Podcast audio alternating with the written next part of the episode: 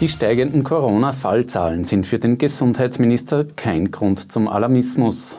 Das Land schnürt ein millionenschweres Hilfspaket für die oberösterreichischen Kommunen und wie der neue Lask-Trainer die Linzer Kicker wieder auf Erfolgskurs bringen will.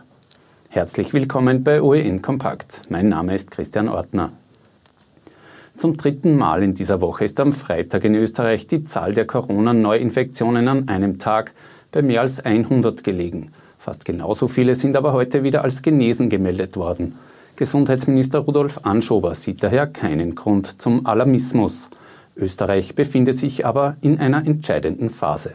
Meine Bitte, mein Appell ist, dass wir uns in dieser Situation alle wieder ganz stark gemeinsam äh, auf diese Abwehr der Pandemie konzentrieren. Dazu gehöre auch der Mund-Nasenschutz, der ab sofort bundesweit, etwa in Supermärkten oder Banken, wieder verpflichtend ist.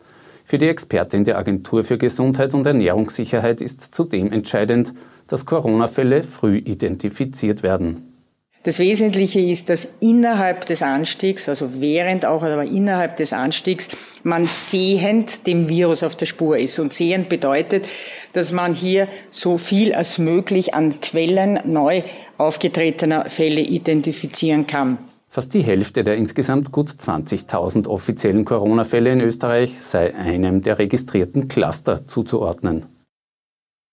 Und so ein Cluster könnte sich jetzt auch im Tourismusort St. Wolfgang im Salzkammergut bilden. In zwei Hotels, der Seevilla und dem Hotel Peter, sind insgesamt acht Mitarbeiter positiv auf Covid-19 getestet worden. Außerdem haben sich laut Krisenstab des Landes infizierte Gäste in zwei Lokalen, dem 13er Haus und der Bar W3, aufgehalten. Jetzt soll bei den Tourismusbetrieben in der Region großflächig getestet werden. Geschlossen werden die betroffenen Betriebe vorerst aber nicht. Ein Corona-Hilfspaket im Ausmaß von 344 Millionen Euro hat das Land Oberösterreich für die Gemeinden geschnürt. Die Landesregierung hat heute die Details dazu im Linzer Landhaus präsentiert. So gibt es etwa 50 Millionen Euro Sonderzuschüsse. Zudem werden Darlehen in der Höhe von 25 Millionen Euro erlassen. Wir werden auch den Gemeinden helfen, die Bundesmittel, die vor kurzem vorgestellt wurden, unter dem Stichwort Gemeindemilliarde abzuholen. Das sind in Summe 162 Millionen Euro, die der Bund den oberösterreichischen Gemeinden und Städten zur Verfügung stellt. In den Gemeinden bereits geplante Projekte sollen jedenfalls finanziert werden können. Wir sprechen vom Bau und von der Sanierung von Kindergärten und Schulen, von der Siedlungsentwicklung, vom Anlagenbau der Trinkwasserversorgung, von Kanal- und Kläranlagen sowie die Schaffung von öffentlichem Wohnraum. 10 bis 15 Prozent äh, der Aufträge, die äh, ein Unternehmen meistens in der Region hat, kommt sehr oft im Baubereich äh, von den Gemeinden. Wenn die Gemeinden nicht mehr in der Lage sind, ihre Investitionen zu tätigen, hängen in der Region sehr viele Arbeitsplätze daran. Möglich sei das Paket, weil das Land seit 2017 eine halbe Milliarde Euro Schulden abgebaut habe.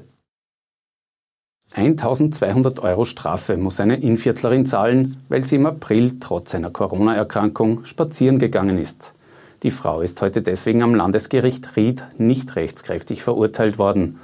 Sie habe es in der verordneten Heimquarantäne nicht mehr ausgehalten, sagt die 35-Jährige. Eine Nachbarin hatte die Frau gesehen und bei der Polizei angezeigt. Weil hierzulande die Corona-Fallzahlen zuletzt wieder gestiegen sind, hat Finnland als erstes europäisches Land Österreich wieder auf die rote Liste gesetzt. Wer ab kommender Woche aus Österreich nach Finnland einreisen möchte, muss sich dort dann 14 Tage in Heimquarantäne begeben. Auch das nordafrikanische Urlaubsland Tunesien führt die Quarantänepflicht für Österreicher wieder ein. Eingreifen oder wegschauen, wenn Mitbürger in Probleme geraten? Diese Frage beantworten in Österreich immer mehr Menschen mit Wegschauen. Laut einer aktuellen IMAS-Umfrage ist die Bereitschaft zur Zivilcourage in den vergangenen zehn Jahren drastisch zurückgegangen. Einer Frau, die sexuell belästigt wird, würden etwa nur sechs von zehn Österreicher helfen. Nicht einmal drei von zehn würden einen ungerecht behandelten Arbeitskollegen verteidigen. In seiner neuen Funktion als LASK-Trainer hat sich Dominik Thalhammer heute der Öffentlichkeit präsentiert. Der ehemalige Fußballfrauen-Nationalteamchef sagt, er wolle den LASK im Spitzenfeld der Bundesliga etablieren und die DNA von Oberösterreichs Top-Fußballclub weitererhalten. Seine Intensität Äh, die, die Spieler gehen im Spiel, das Spiel gegen den Ball, das ist die Basis allem und äh, auf dem werden wir aufbauen.